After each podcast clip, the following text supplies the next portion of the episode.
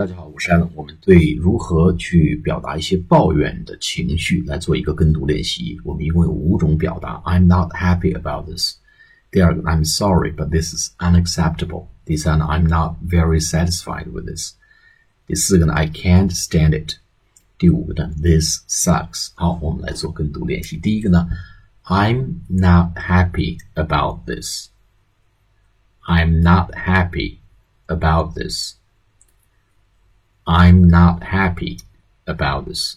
我对这个事情不开心啊，我不高不高兴啊，本人不爽对这个事情。第二个，I'm sorry, but this is unacceptable. I'm sorry, but this is unacceptable.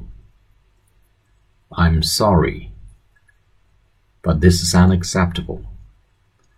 很抱歉，但我觉得这个事情呢无法接受。 啊，这是第二种表达。第三呢，I'm not very satisfied with this product.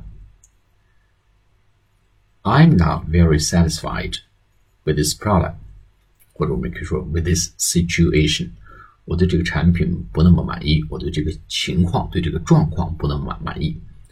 I'm not very satisfied with this situation. I'm not very satisfied with this situation. 好，第四个呢，就 I can't stand it，我无法忍受这个事情。